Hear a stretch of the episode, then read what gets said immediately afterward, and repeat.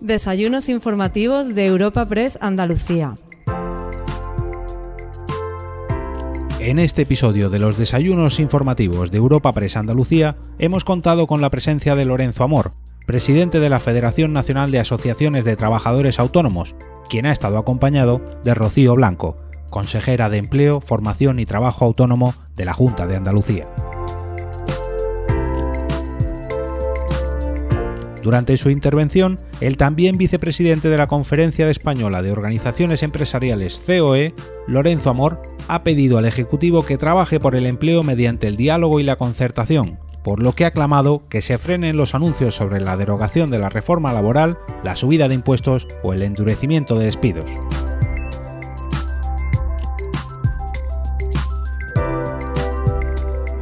Creo que la COE históricamente históricamente se ha pronunciado, no se ha pronunciado sobre este tema nunca.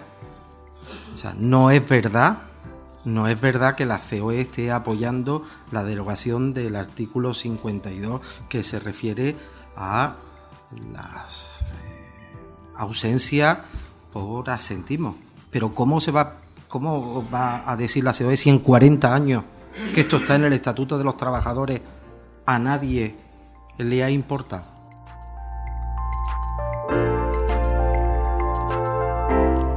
Buenos días a todos. Habrán visto que Antonio Pulido no solamente es el presidente de Cajasol, sino que también es un buen amigo por las palabras bonitas que siempre que me presenta, pues me dedica, pero comparto con él algo que ha dicho, ¿no? Y es eh, la importancia del empleo, ¿no?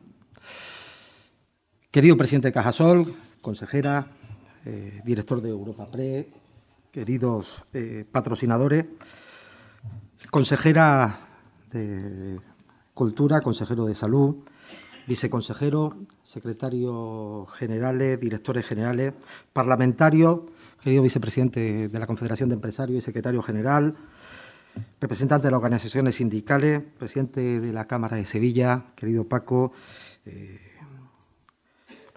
presidente de ATA Andalucía, secretaria general de USTA Andalucía, presidente del SES, querido delegado de la Junta, autoridades que también estáis aquí y no os he visto daros a todos por saludado, amigos y amigas.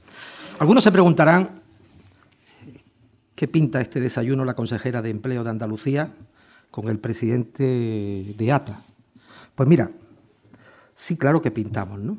Y pintamos porque ambos nos une un fin común, y es que haya empleo, que haya más empleo y mejor empleo. Pero para que haya más empleo es fundamental que haya más autónomos, más empresas, y que los autónomos y las empresas andaluzas ganen tamaño empresarial. Pero para conseguirlo, lo primero que tenemos que tener es un entorno socioeconómico adecuado.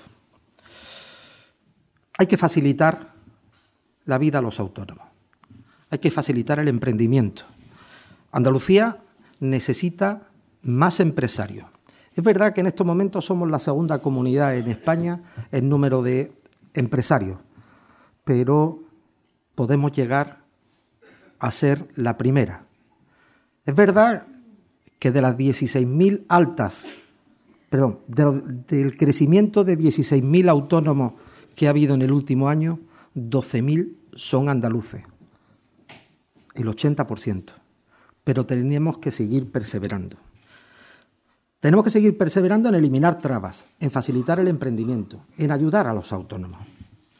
Pero también hay que crear un entorno fiscal adecuado, donde la presión fiscal no sea una traba a la generación de empleo, al crecimiento económico y al crecimiento empresarial. Hay que apoyar la contratación y generación de empleo. Hay que apostar por la digitalización, por la innovación y la internacionalización de nuestros autónomos y de nuestras empresas. Hay que crear una importante estructura de empresas industriales y tecnológicas fomentar la educación, la formación, así como implementar un verdadero sistema de formación dual. Pero esto, ya les digo, no es posible sin una política económica y laboral adecuada. Una política económica y laboral ortodoxa. Estamos en un momento con una desaceleración más acentuada de lo que algunos creíamos. Crecemos menos, creamos menos empleo y las nuevas previsiones del Gobierno que ayer conocimos creo que no se van a cumplir. Ni vamos a crecer el 1,6% en 2020, como mucho llegaremos al 1,4%, ni tampoco se crearán 280.000 empleos, con un poco de suerte conseguiremos superar la cifra de 200.000 empleos. ¿Se aumentará el gasto? Vamos a tener una desviación de casi 11.000 millones de euros que desgraciadamente solo para cumplir el objetivo de déficit se va a poder cumplir subiendo impuestos. En el contexto económico en el que vivimos, aumentar gastos y subir impuestos asfixiará la economía y estrangulará la creación de empleo. Desgraciadamente, en lugar de reducir la desigualdad, la incrementará. No estamos para experimentos en materia laboral y tampoco para sendas económicas que se salgan de la ortodoxia. Los autónomos, las empresas, los empresarios deben ser el centro de la agenda política, de toda agenda política que se precie y que quiera crear empleo. Caemos en un verdadero error cuando enfrentamos empresas y progreso. Sin empresarios, sin autónomos o sin empresa, no hay progreso, hay paro. Cuando a los autónomos andaluces les va bien, Andalucía le va siempre mucho mejor. Somos la base para el empleo. Cuando hay más empresas, cuando hay más empresarios, cuando hay más autónomos y empleo, hay más recaudación y por tanto hay más progreso y más bienestar. Pero últimamente, permítanme que le diga que se está desmonizando la figura del empresario en nuestro país, del autónomo, como si fuéramos los malos de la película, los explotadores, los antipatriotas. ¿Alguien se ha parado a pensar que en nuestra Andalucía el 83% del tejido empresarial trabaja codo a codo y, como decimos en Andalucía, en el tajo con sus trabajadores cada día?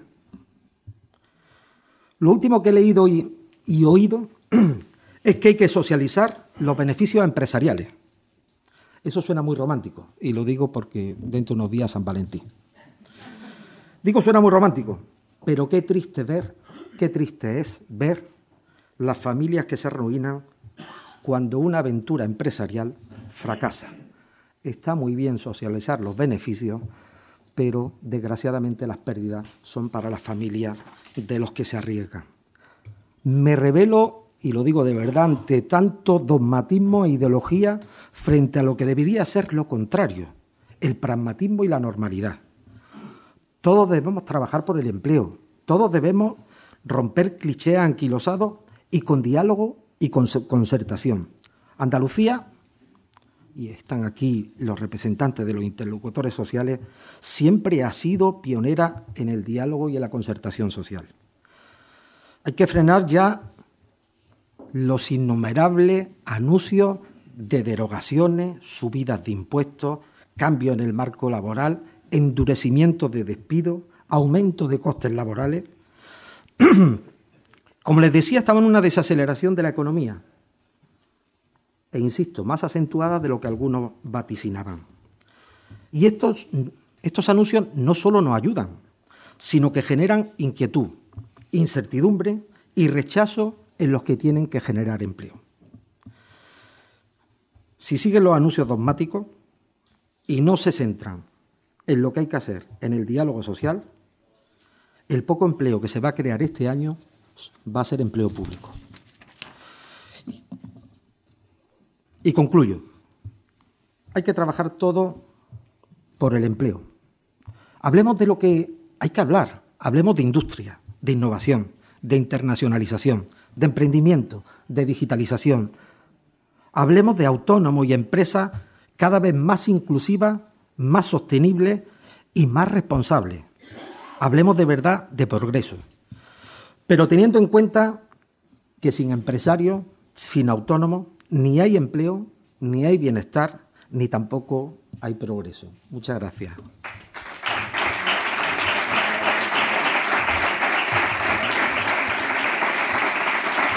Y para mí es un placer darle la palabra a la consejera de Empleo. Eh, querida consejera. Bueno, buenos días a, todos. Muchísimas gracias, querido Lorenzo, por, por permitirme compartir esta, esta tarima contigo. La verdad es que es un honor el, estar aquí juntos hablando de, autónomos. Gracias, Antonio Pulido, por, por hacerlo posible, por, por habernos reunido a, los dos en esta, en esta mañana. Gracias a Alejandro Game, a Patricia Urbez, a Paco Morón también. Y saludar, por supuesto, a mis grandes amigos y compañeros por ese orden, Jesús Aguirre y Patricia del Pozo, consejeros de Salud y de Cultura respectivamente, a Ángel Gallego, nuestro presidente del CES y, del CAR, a, Inés Mazuela, que es nuestra secretaria general de, de USTA, con la que también tenemos una gran relación y mucha colaboración, Paco Herrero, que muchas gracias por, por venir, a Álvaro Ibarra, a Luis Miguel Mancilla, presidente de, FAESTA, Juan Rafael Leal, que, está aquí también, y, en especial también a nuestros compañeros de, la Comisión de, Empleo que, han venido a apoyarnos los parlamentarios, por supuesto a Sergio Romero y Álvaro Pimentel. Muchísimas gracias por, por venir. No me quiero dejar atrás Antonio López, presidente de, la Cámara de, Cuentas. Os agradezco muchísimo que, que estéis aquí acompañándonos. Yo quisiera destacar en primer lugar el esfuerzo de, este año, de este año que, hemos pasado, eh, el esfuerzo del personal, de la Dirección General, en particular de, Trabajo Autónomo, que con unos medios personales muy exiguos, ¿verdad, querida Susana? Pues mm, está sabiendo sacar el mayor partido en provecho siempre del, colectivo de trabajadores autónomos. Nosotros hace un año, hace un año ya que, desembarcamos aquí y, cuando nos planteamos el nombre de la consejería, quisimos que, fuera una declaración de intenciones. Consejería de Empleo, Formación y Trabajo Autónomo, porque los pilares sobre los que pivota para, en nuestro entender, las competencias de nuestra consejería y el futuro del empleo es en la formación y el trabajo autónomo.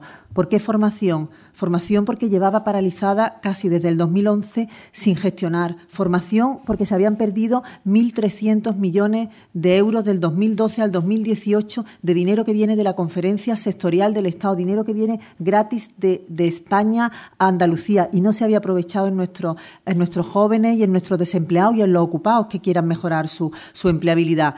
Eh, formación porque necesitábamos cambiar el sistema de subvenciones que ha estado anquilosado y que ha tenido eh, tan mala fama con una judicialización tremenda de, procedimientos.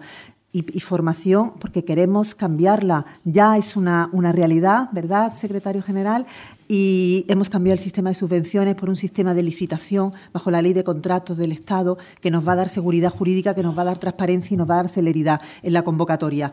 Ya el año pasado se, hizo un programa piloto por 714.000 euros en el que han, han apostado 151 empresas que, que, se quieren, que quieren adherirse a, a este programa piloto y el otro día, en la, semana pasada, el jueves pasado, se le, en la mesa de gobernanza se le trasladó a los agentes económicos y sociales eh, la nueva propuesta de, formación para este ejercicio, que esperemos que esté convocada a más tardar a final de, este primer trimestre, en el que se van a sacar por primera vez desde el 2011 un montante superior a 41 millones, 41 42 millones, 30 millones en, en competencias o en certificados profesionales básicos, 4 millones en competencias digitales, le hemos llamado ese programa Andaluces Digitales, y 7 millones en formación de construcción porque los oficios además estaban, los oficios especializados en construcción, por mor de la crisis, se han perdido y necesitamos formar a nuestra gente para que adquieran esas competencias y se trasladen al mercado de trabajo.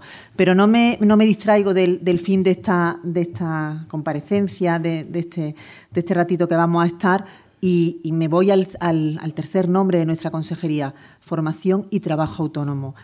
El trabajo autónomo para nosotros es fundamental. Como ha dicho Lorenzo, apostar por el autónomo es apostar por el empleo y así lo vemos y, es, y entendemos que es una apuesta segura. Hay retos muy importantes que abordar en este año, no solo a nivel autonómico, sino a nivel nacional, ¿no? como la, mejorar a lo mejor la prestación por cese de, actividad, que además lo estáis demandando las organizaciones de autónomos, o por fin la reivindicación de cotización por ingresos reales, que ya sí lo habéis trasladado a, a la ministra o, abordar la, subida del salario mínimo interprofesional, ¿no? que a muchos eh, autónomos, a muchos pequeños empresarios, no olvidemos que Andalucía, el tejido empresarial andaluz, se compone en un 97% de personas que tienen menos de 10 trabajadores, de autónomos que tienen menos de 10 trabajadores a su cargo. Pues quizá esta subida les tenga que hacer eh, ver, redefinir sus estrategias de, contratación, porque para un empresario la subida del 950 euros eh, de salario le va a suponer en costes sociales, no solo salarios, sino costes de seguridad social,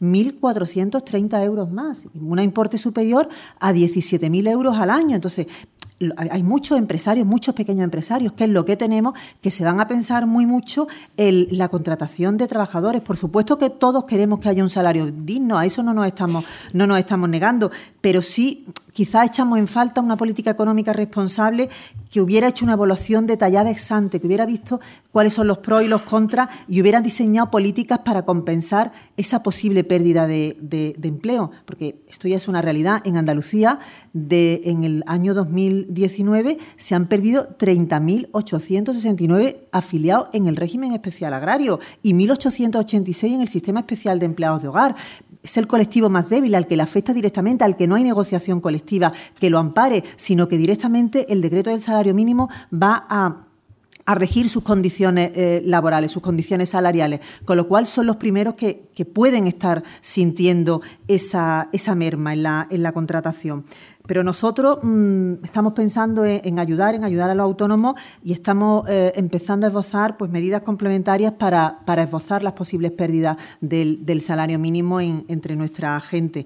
Y es que el peso de los autónomos en el sector eh, económico andaluz es innegable, es brutal. Eh, ha, finalizado el, el año con 537.036 autónomos, o sea, el 16,5%, como ha dicho Lorenzo del Nacional, son autónomos. Uno de cada cinco nuevos afiliados en la seguridad social en el régimen especial de autónomos en España es andaluz. Y Además, en los últimos 12 meses ha crecido el número de autónomos un 11%, casi el doble que ha crecido en, España, que ha sido de un 4,9%. Pero además tenemos que apostar por, por los autónomos porque solo un 25,6% del número de autónomos tiene un asalariado, a diferencia de España que hay un 22%. Imagínense el potencial que tiene que los 402.000 autónomos que existen en Andalucía, sin un, em, sin un trabajador por cuenta ajena, decidiesen contratar uno. Les tenemos que ayudar porque estamos viendo que, lo pueden hacer, que tienen la potencialidad y que tienen los recursos. Y si no los tienen, los tenemos que ayudar nosotros a conseguirlo. Lo que necesitan además lo hemos planteado en una encuesta que hemos hecho en el 2019, en el que se ha, se ha esbozado 447 autónomos con una fiabilidad del 95%, y lo que nos dicen que es lo que más le preocupa a un autónomo, la financiación, sobre todo los avales y, lo, y, y las garantías que, puede demandar el, tejido, el tejido productivo el para, para pedir, para darles un préstamo, la formación empresarial. Al autónomo le preocupa mucho, mm, al margen de lo que nos podíamos imaginar, de, de en cuanto a los obstáculos o, la, o, la, o las ineficacias eh, que, que, pueda haber en el, en el mercado, al autónomo le preocupa mucho la formación.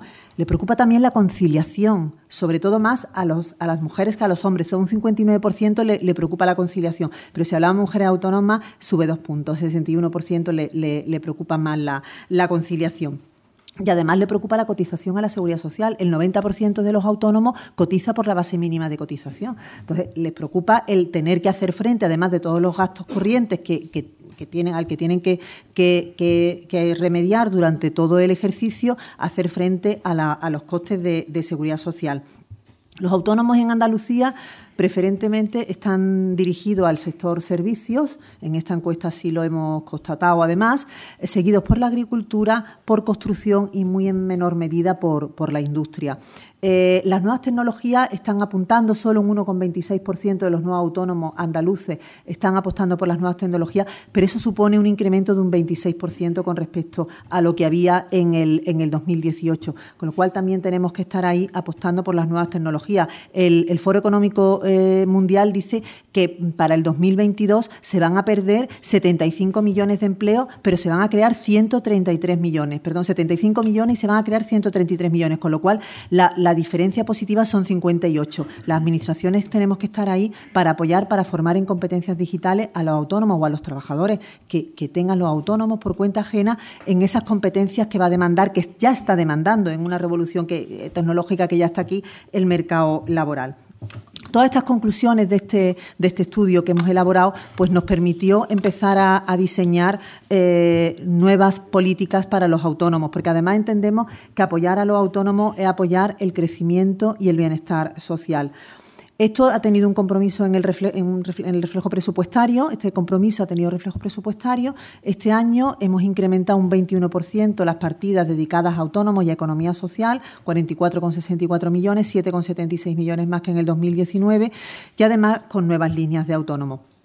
Como recordaréis, tanto la Ley 20 de 2007 de, de, del Estatuto de Trabajo Autónomo como, como la Ley 6 2017 o, o, después la posterior, el Real Decreto Ley 28 2018, vinieron a, apostar a, a, a, diseñar medidas para el trabajo autónomo, pero estas medidas se han demostrado mmm, ineficaces o por lo menos cortas en, el tiempo. Me refiero a la tarifa plan estatal, que primero fue seis meses, luego se amplió en doce meses, pero mmm, entendimos que hay que darle un impulso a, a, esa cotización a la seguridad social, a eso que nos demandan los autónomos en la encuesta y, en lo, y además en la en las conversaciones y en las reuniones que estamos teniendo con las asociaciones más representativas del trabajo autónomo.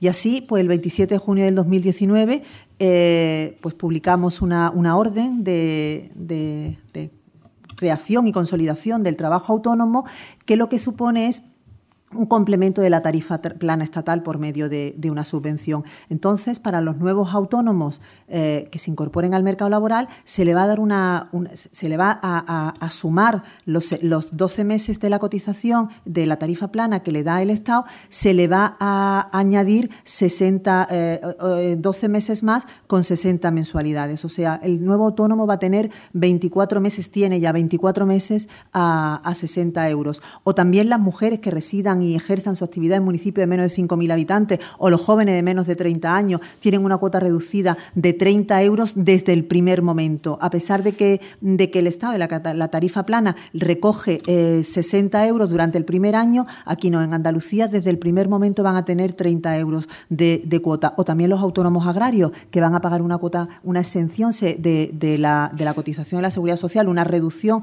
de la cotización a la seguridad social durante el segundo año por mor de las subvenciones de 50, de 50 euros. Estos colectivos han tenido dos, plazos de presentación, junio los de la cuota de, de, 30, de 30 euros y a partir del 1 de diciembre ese, podemos empezar a tramitar las nuevas, las nuevas subvenciones eh, de, de, ampliación de la tarifa plana en, en Andalucía. Han tenido muchísimo, muchísimo éxito esta esta nueva línea de, de, ayudas. A día de hoy tenemos 11.600 solicitudes de, trabajadores autónomos y de la línea de 30 euros, que era como es la primera que se ha podido, que se ha podido publicar y que, y que solo podía ser desde, desde el 1 de junio, como, le, como les he dicho, eh, ya tenemos 1.088 solicitudes eh, resueltas y, y, pagadas. Esto se ha, se, ha, se ha, traducido además en una apuesta presupuestaria. La orden de, de 27 de junio recoge un presupuesto de 28,600 millones de, euros y, y, y, en el 2019 va a tener, tuvo un presupuesto de 2 millones de euros que agotamos al, al 100% con las 1.088 solicitudes, pero en el 2020 tenemos 13,3 millones de euros y en el 2021 también 13,300 millones de, de euros, con 300.000 euros. O sea, es un, es un proyecto, es un gran reto, pero sí estamos viendo que tiene muchísimo interés. Piensen que nosotros la, la predicción que hacíamos hasta el 2021 es atender a 24.000 autónomos y ya casi empezando el año tenemos ya más casi la mitad de las solicitudes de todo el periodo que, que recogíamos pues yo, mm, eso, volver a felicitar en especial a la Dirección General de, Trabajo Autónomo, que a día de hoy ya ha tramitado más de 7.000 solicitudes, 7.059 solicitudes, reduciendo además en más de la mitad el periodo en el que se venían tramitando las anteriores solicitudes. Con menos personal ha conseguido reducir de, de, 12, de 12 meses o más de 12 meses hasta 14 meses que se venían ejecutando las anteriores líneas de trabajo autónomo a, a 5 meses o 4 meses. O sea que, que mi felicitación y de verdad que, lo quiero, quiero poner en valor. A la vez estamos intentando eh, licitar, eh, vamos a sacar una orden de 28 de, septiembre del 2018, la vamos a modificar con unas nuevas líneas, queremos que esté para, abril, en el que vamos a, incrementar un 30% en las cuantías de, las, eh, de las ayudas, se va a, quitar, a, eliminar la, el requisito de ser demandante de empleo, se va a adelantar el pago del 100% de todas las ayudas, porque al trabajador autónomo lo que necesita tener el dinero ya, de nada le sirve tener el 50% ya y el 50% cuando, cuando haga la, inversión. Vamos a adelantar el, 50, el, 100% y una serie de, medidas en activos fijos se van a ampliar la, dotación de 10.000 a 20.000 euros, es, decir, una serie de un escenario que entendemos que, que puede ayudar un poquito más a favorecer el trabajo a los, a los autónomos. Pero además, en esa encuesta, como digo, me apoyo en esa encuesta que, os he dicho al principio, eh, nos hablaban de la conciliación del trabajo autónomo. Y en esa apuesta por la conciliación estamos eh, ya terminando una, orden de conciliación eh, que tendrá un importe de 1.600.000 euros para los autónomos, en el que se van a, centrar en dos colectivos. En primer lugar, a la mujer autónoma que tenga un riesgo de, embarazo, se le va a, subvencionar la contratación de un trabajador por cuenta ajena para que le sustituya en el, en el centro de trabajo. O bien a la persona trabajadora autónoma, da igual que sea hombre o mujer, por la baja por maternidad, acogimiento, bajo adopción, también se le va a subvencionar la contratación del trabajador por cuenta ajena. Pero además, a los autónomos que tengan un hijo menor de tres años se les va a, dotar de instrumentos o mediante una subvención para que contraten una persona en el sistema especial de empleados de hogar que le cuide a su hijo mientras que él está en el eh, o ella está en el, en el trabajo. Es un avance, no, no estamos contentos ni muchísimo menos con todo lo que estamos haciendo, pero llevamos solo un año y, queremos seguir, seguir avanzando. Queremos seguir avanzando también en una reivindicación que, que el colectivo de trabajadores autónomos, además, eh, necesita, que es la, creación del CATA, el Consejo Andaluz de, Trabajo Autónomo, que va a medir la representatividad del, trabajo, del trabajador autónomo. Nos comprometemos desde aquí, lo hago delante de Inés y de, Lorenzo, a que antes de que finalice el, año va a estar el, Consejo Andaluz de Trabajo Autónomo creado, porque además es una reivindicación que tenéis desde antiguo, como también una reivindicación de la, de la formación me consta además que el secretario general de, Ordenación de la Formación está teniendo reuniones tanto con UPTA como con, ATA y con las otras organizaciones de trabajo autónomo para poner en marcha la formación dedicada a los trabajadores autónomos. De nada tiene, no tiene sentido que los empleados se formen si los empleadores no, lo hacen. Y además está recogido tanto en la Ley 30-2015 del Sistema de Formación Profesional para el Empleo como en el Real Decreto 694-2017. Los autónomos tienen la capacidad de, hacer detección y prospección de las necesidades de formación. Para eso ya hay una partida presupuestaria que sacaremos por medio de la licitación y, mientras tanto, por supuesto, se pueden beneficiar de la formación que saquemos para cualquier trabajador eh, por cuenta ajena al igual que para ello.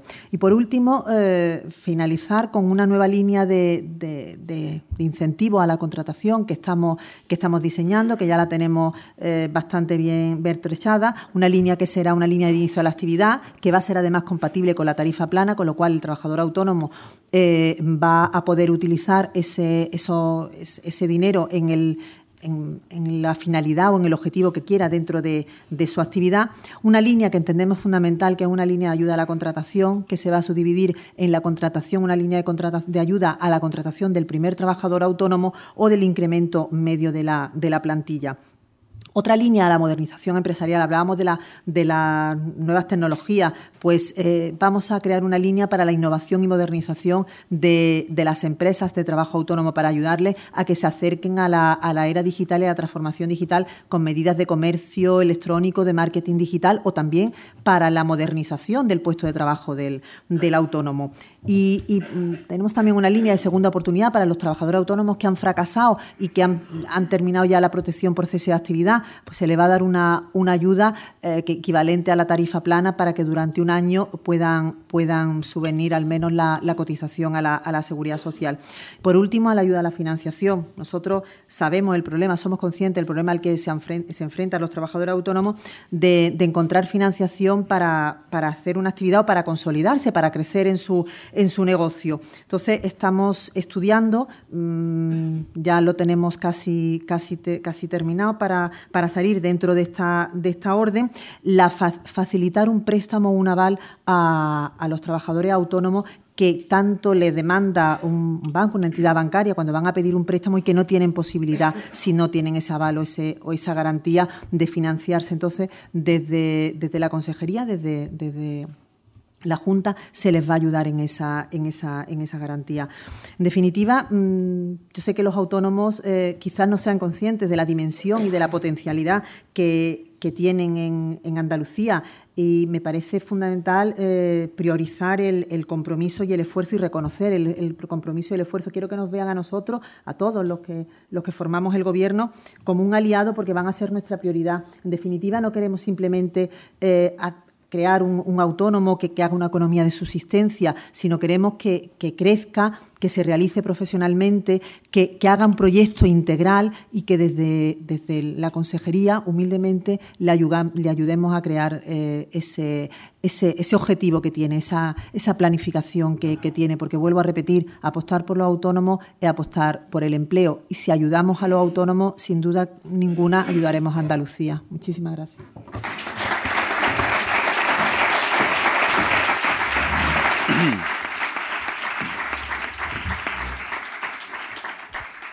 Muchas gracias, consejera. Ha, explicado por dónde va esa orden que ya anunció y también ha dicho que para el mes de abril cree que, que estará la orden. La,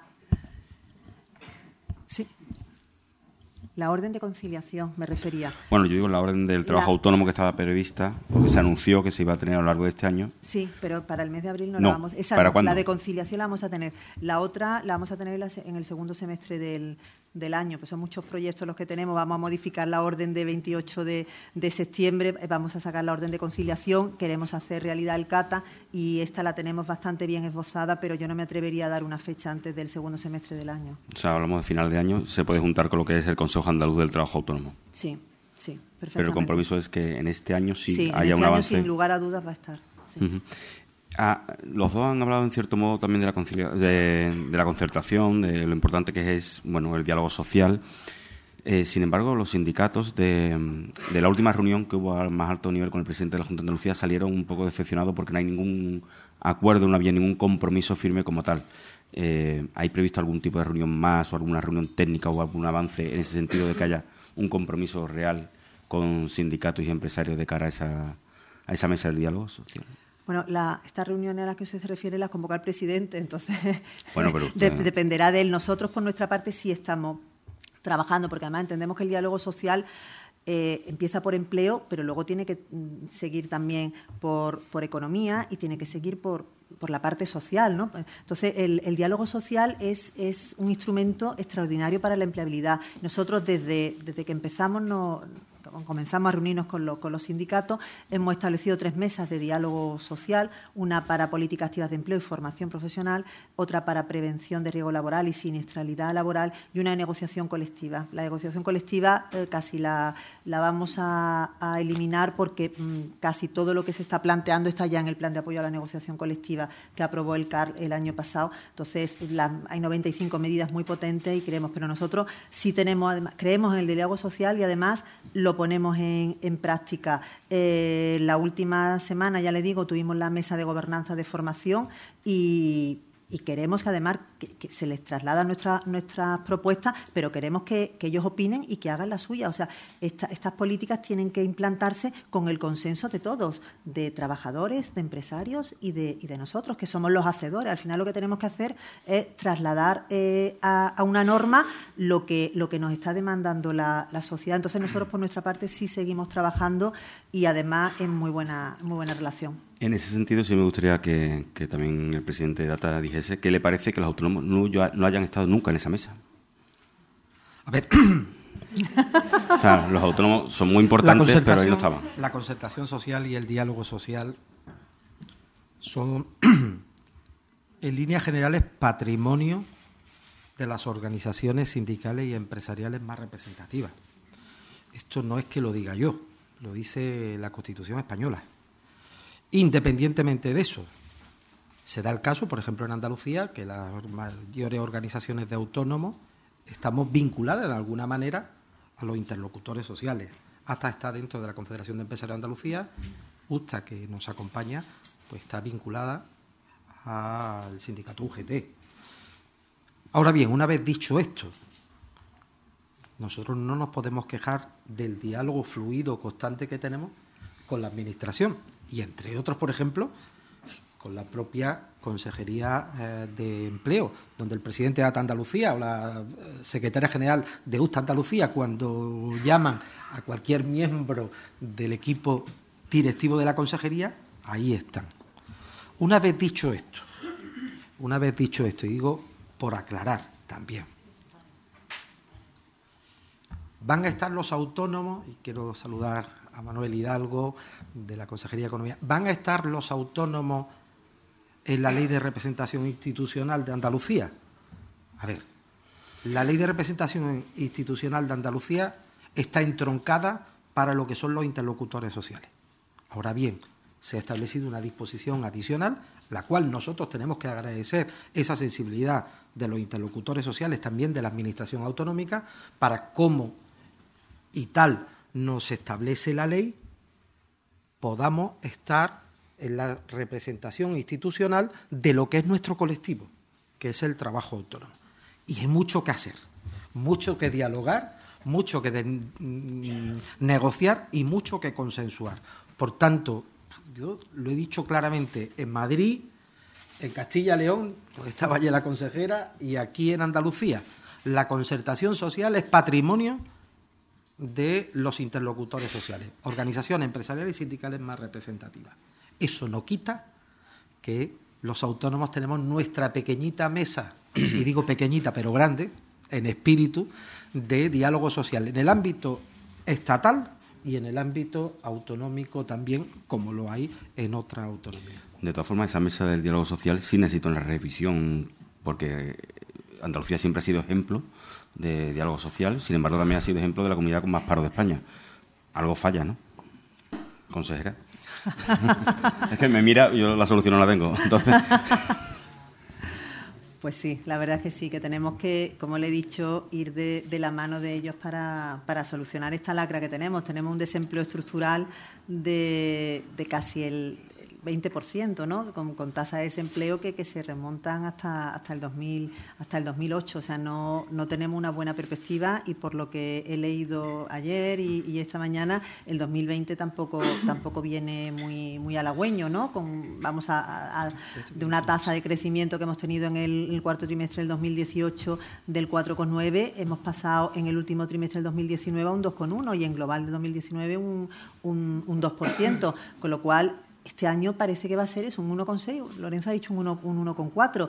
No nos queda otra que ayudarnos entre, entre todos y, además escucharlos y, oírlos, porque para, implementar políticas activas de empleo, que en, nuestro caso, en la consejería, las competencias que tenemos, nada mejor que oír a los que saben, a los que están en trinchera. Yo siempre digo que la, consejería nuestra, la consejería, cualquier administración pública, tiene los muros muy, muy gruesos y quizás no llegamos a, la calle. Entonces, lo, lo que estamos haciendo es acercarnos a al, tejido empresarial, al tejido productivo, que son los que realmente saben qué políticas tenemos que aplicar para, mejorar su, economía y para mejorar su, como hacedores de, empleo que, son. Y es lo que, lo que estamos haciendo. Yo, me vas a permitir, Paco, en esta pregunta hacer una reflexión. Como hay aquí algún economista, pues seguramente entenderá lo que estamos hablando, ¿no? Andalucía en los últimos 25 años, su población ha crecido un 30%. Es decir, aquí se ha crecido un 30% nuestra población, frente a comunidades, por ejemplo, como Castilla-León, que ha perdido un 5%. ¿Vamos a bajar de tasas del 20%? va a depender mucho de los crecimientos que tengamos de la población.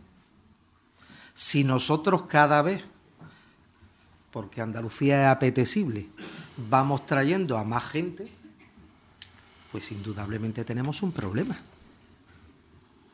Porque vamos a tener más activos. Y si esos activos no se convierten en ocupados, pues podemos tener un problema. ¿Es esto en Andalucía una tasa de paro estructural?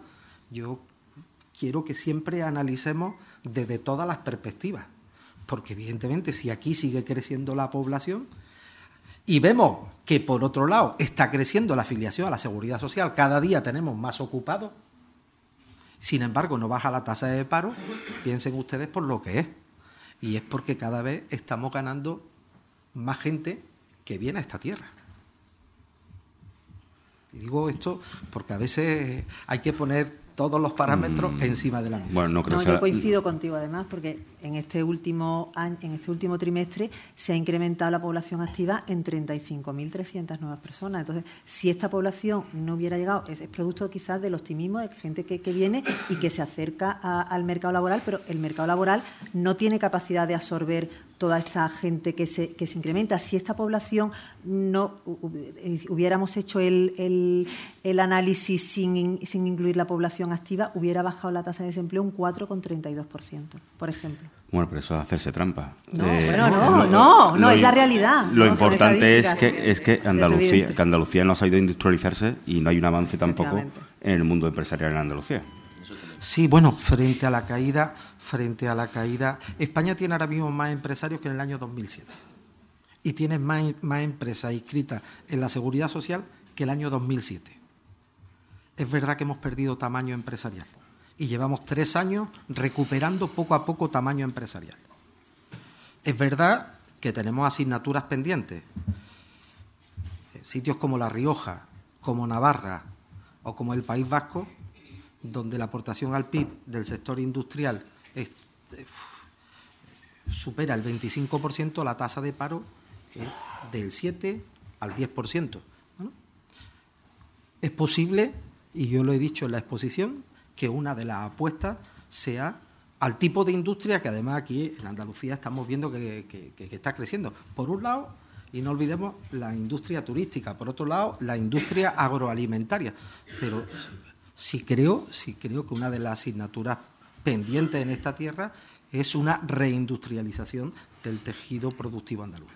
Eh, consejera, me gustaría saber cuántas ofertas ha recibido para el contrato de colaboración con, agencias de colocación para, los desempleados, para el SAE. Sí. Bueno, permíteme que haga primero, eh, te, te contesto, se han recibido 15 ofertas de, mm. de empresas entre, entre empresas, mm, permito decirlo, por ejemplo, la Fundación Laboral de la Construcción, que, que, reúne a agentes económicos y, sociales.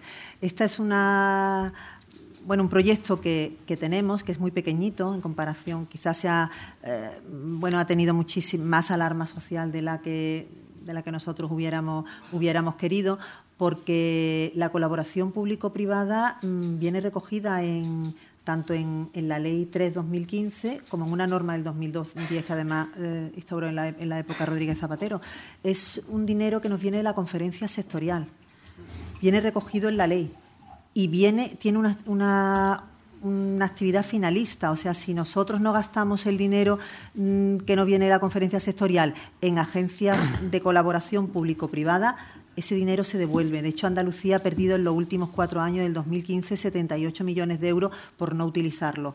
Esto está dentro de la estrategia eh, española de activación del empleo. La, última también lo recoge, la del 2017 al 2020 también, también lo recoge y establece efectivamente un marco para, para que se se trabaje con agencias eh, de colocación.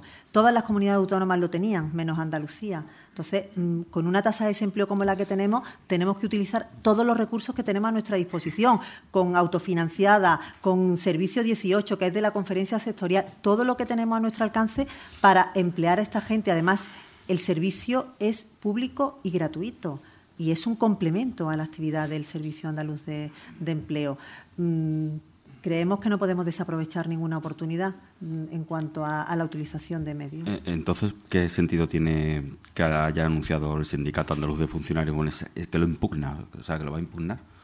Yo no le sé decir el sentido que tiene, porque además... Si ha sido capaz de explicarle esto a... Se lo hemos explicado y se lo vamos a seguir explicando, porque mm, quizás no lo hemos... Mm, entiendo, ¿no? Es, que es culpa nuestra y que no lo hemos explicado con, con la claridad que, que, merece o con la claridad que, que ellos necesitaban. Eh, vamos a seguir teniendo reuniones con ellos para decirle que, lejos de una privatización del Servicio Andaluz de Empleo, lo que es un complemento para personas que además el, el, la, la, población a la, que se, a la que va dirigido son personas que tienen una difícil eh, ocupación, en riesgo de exclusión social, en el que se le va a hacer una atención intensiva, fines de semana, mañana, tarde, noche, en el que se va a acompañar a, a la entrevista de trabajo, en el que se le va a enseñar a hacer currículum, en el que se le va a hacer un seguimiento una vez que ha tenido una ocupación.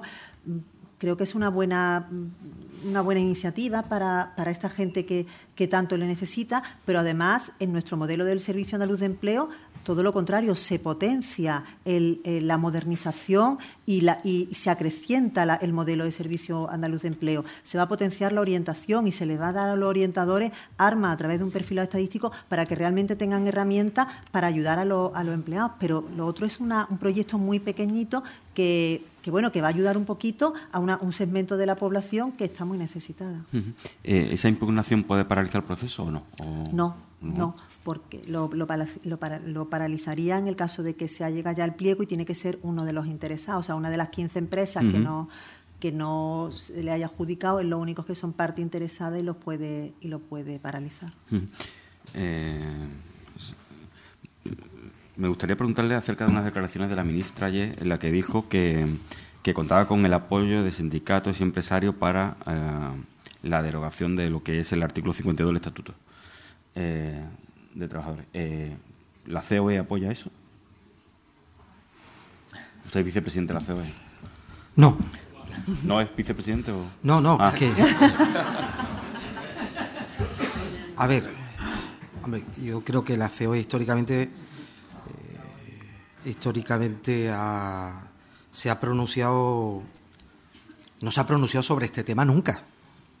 O sea, no es verdad no es verdad que la COE esté apoyando la derogación del artículo 52 que se refiere a las eh, ausencias por asentismo.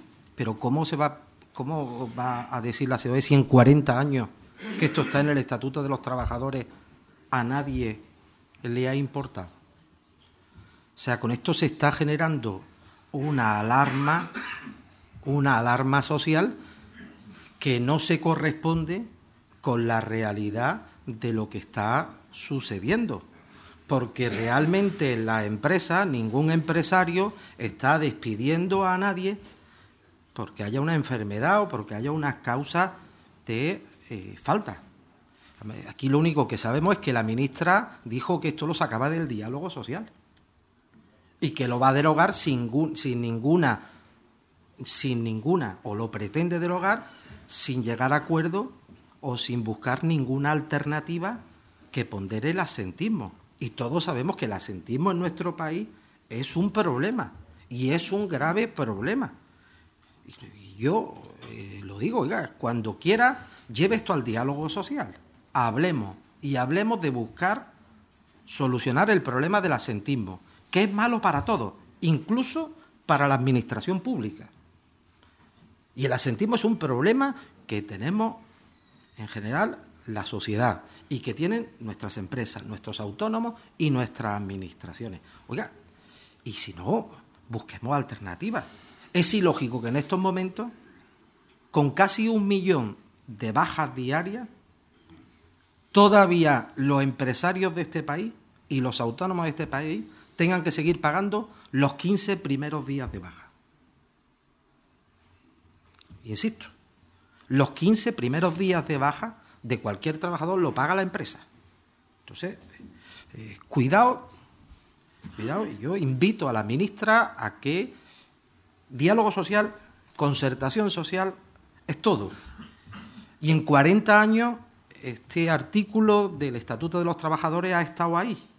el Tribunal Constitucional ha elaborado una sentencia, como ayer la audiencia, o antes de ayer, la Audiencia Nacional eh, estableció otro sobre las pausas, si contabilizaban o no contabilizaban en, el horario, en el horario de trabajo.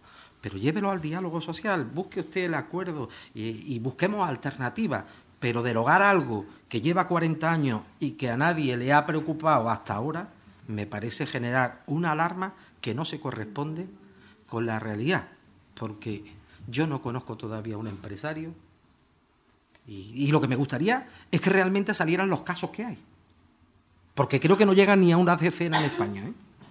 y la alarma social que estamos generando con esto, no llegan ni a una decena en España, y estamos generando una alarma social. Cuando hay otras cosas de las que hablar que tienen mucha más importancia y que importan más, por ejemplo eso, combatir el asentismo.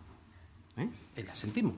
Y cuando digo el asentismo, no estoy diciendo que un señor que tenga una enfermedad tenga que acudir a su puesto de trabajo. Estamos hablando de otras cosas. Estamos hablando de otras cosas. Y todos sabemos de lo que estamos hablando. Y por otro lado, aprovechando la pregunta, cuando se establece rigidez, como se estableció rigidez con el horario o con el decreto en el que establecía el control horario, las rigideces son para todo. Respetando lo que dice la Audiencia Nacional en su sentencia, es lógico que si tú a la empresa le establece rigideces, la empresa hagan que esas rigideces se cumplan para todo. Para todo. Pero es lo más lógico. Y digo rigideces porque es que este decreto de regulación horaria se establece para todo el tejido empresarial, obviando, obviando que el 33%, una de cada tres actividades que se realizan en Andalucía, los trabajadores la hacen fuera de un centro de trabajo. Fuera de un centro de trabajo. Y díganme, y díganme, el follón que hay que todavía sigue en el tema este del el registro y el controlario. Y siempre desde una perspectiva controlando y trabajando para que la hora extra se tienen que cotizar y se tienen que pagar. Pero todas, todas. Porque ¿saben ustedes dónde está la bolsa de hora extra más grande que hay en este país? No en las empresas y en los empresarios que cotizan todos los meses a la seguridad social. Está en ese 24% que tiene nuestra economía de economía sumergida. Y ahí no van los inspectores de trabajo. ¿Mm?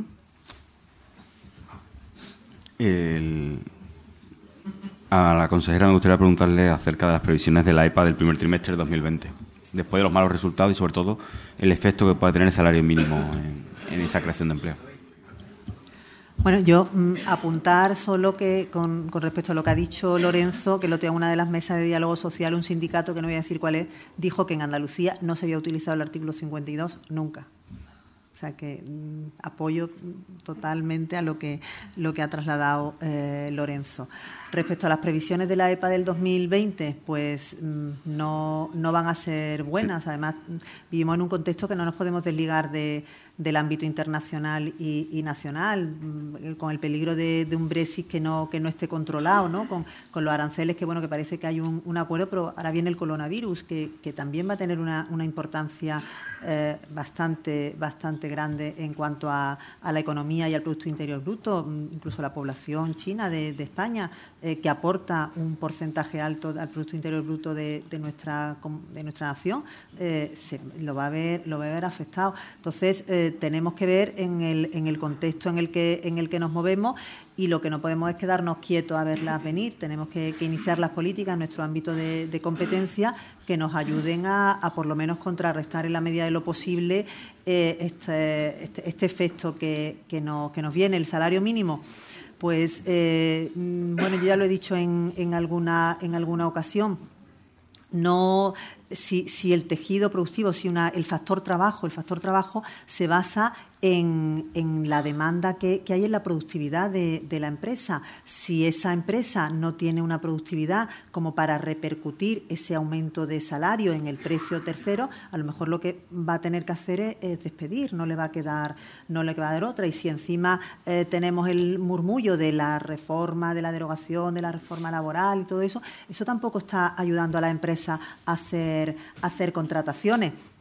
Tenemos que, mm, tenemos que hacer una política eh, responsable y, oír además a los que a los que más saben. La, incidencia del salario mínimo no solo se, se, ha dicho desde la desde la COE sino que el, Banco de España eh, lo Pablo Fernández de Cos lo ha dicho en, infinidad de ocasiones que hay que evaluar la incidencia del, salario mínimo. La Comisión Europea o ya Octavio Granado el anterior secretario de Estado cifró en, más de 40.000 puestos de trabajo lo que suponía el, eh, el salario mínimo. O sea hay voces muy autorizadas que nos están haciendo mm, por lo menos recapacitar en cuanto a la, incidencia que puede tener el salario mínimo, pero sobre todo la va a tener en el sector de la población que tiene menor mm, nivel añadido en cuanto a la, productividad, pues en los jóvenes, en, en el sector agrario y en los empleados de, hogar que, lo, que lo están resintiendo, se lo están sintiendo ya. Por lo tanto, ve complicado o difícil cumplir el compromiso electoral del presidente de la Junta de esos 600.000 empleos. Bueno, estamos trabajando para, para ello, todas las consejerías, no solo, no solo la nuestra, cada uno en el ámbito de, nuestra, de nuestra competencia. Es fundamental el, proyecto de transformación industrial que está liderando la, Consejería de, Hacienda o todas las políticas que está, que están empezando a, poner en práctica la Consejería de, Economía en cuanto a la eliminación de trabas administrativas y, en cuanto a una regulación eh, digital, una estrategia digital que es muy importante para la las empresas de, Andalucía. Cada uno estamos trabajando, créame, al máximo de nuestras posibilidades para, intentar revertir eh, este, este posible efecto del salario mínimo interprofesional, que no negamos que que todo el mundo tiene que tener un, salario digno para trabajar, o sea, pero simplemente lo que echamos en falta, como he dicho antes, es una evaluación ex ante de, las consecuencias que podían tener y haber eh, añadido a esa subida del salario algunas políticas que complementaran a los sectores de la población más desfavorecidos. Para terminar, tres cuestiones. consejera, me gustaría saber qué, opinión le merece las denuncias realizadas por el relator de la ONU sobre el sector de, de la fresa o de frutos rojos, de las condiciones en las que están trabajando o están o, viven los temporeros que han venido para, para ejercer ese trabajo. Y bueno, ¿qué, es lo que le queda, qué opinión le merece esa denuncia que ha realizado, ¿no? de esa situación informal en la que viven o en la que están trabajando?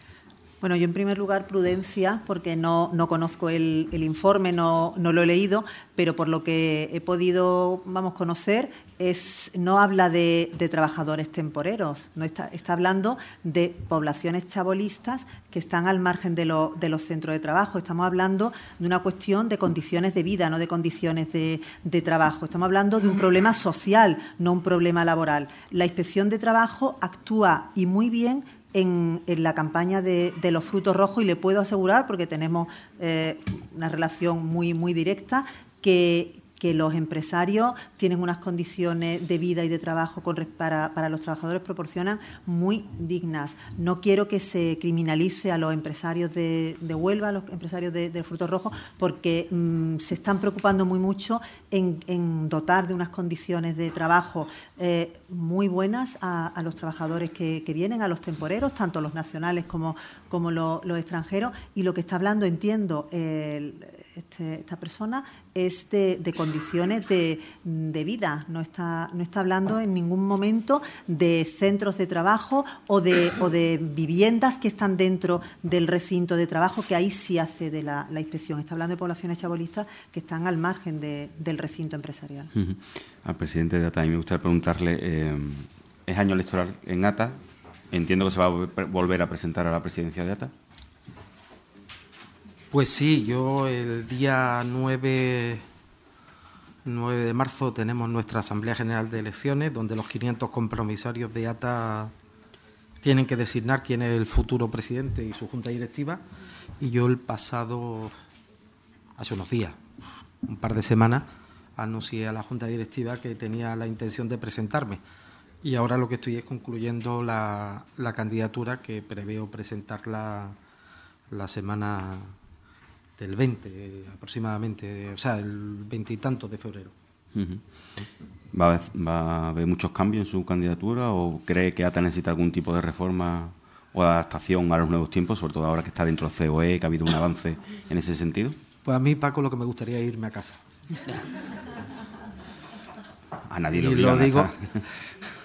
bueno, lo obligan muchas cosas, ¿no? Lo obligan muchas cosas, pero sobre todo la gente que tienes alrededor que te pide que hay que seguir. ¿Quiere decir esto que va a haber cambios? Pues va a haber una junta directiva renovada donde se va a mezclar la juventud, inquietud, impulso con la veteranía de personas que llevan años en ATA trabajando. Y bueno, yo espero que esto sea una continuidad porque tenemos que, que seguir trabajando. El mundo de los autónomos le pasa como la economía, ¿no?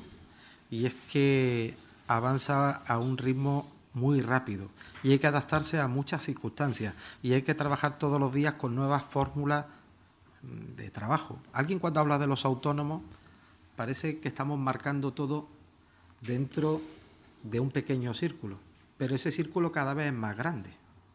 Yo quiero decir esto porque es tan heterogéneo, es un cajón desastre, donde están desde los religiosos, 11.000 religiosos, Saludo a, los de FAESTA, a las cooperativas, a los socios cooperativistas, a los familiares de autónomos, a esos empresarios con o sin trabajadores, a ese autónomo que trabaja sin trabajadores, a unos que están en impuestos de sociedades, otros que están, unos que son en pluriactividad, que trabajan en régimen general y en régimen de autónomos, desde el taxista, y saludo al presidente de la Federación Andaluza del taxi, a los profesionales, graduados sociales que también nos acompañan por aquí, economistas. Es que es un, es un ámbito muy disperso, por tanto es muy complicado. a mí uno de los momentos más complicados ha sido cuando en la misma mesa has tenido que defender al comerciante y al comerciante que tiene el comercio en un área comercial. Uno, que no quieren que abran los festivos, y otros que como no abran los festivos no les va bien. Y eso es muy complicado. Pero ese es el mundo de los autónomos. O al transportista que tiene una pequeña furgoneta y que no quiere que le quiten los módulos, o ese transportista que tiene un camión que trabaja y que le está fastidiando que el otro le está haciendo una competencia desleal porque fiscalmente con módulos se tributa menos que en estimación directa. Y esa es la realidad de nuestro mundo. Para terminar a los dos, eh, me gustaría preguntarle acerca de se avecinan dos elecciones, se han anunciado elecciones en el País Vasco, elecciones en Galicia. Lógicamente eso afecta a lo que es el desarrollo de, España, más una previsión de elecciones en Cataluña que, que serán en breve, por lo menos el anuncio.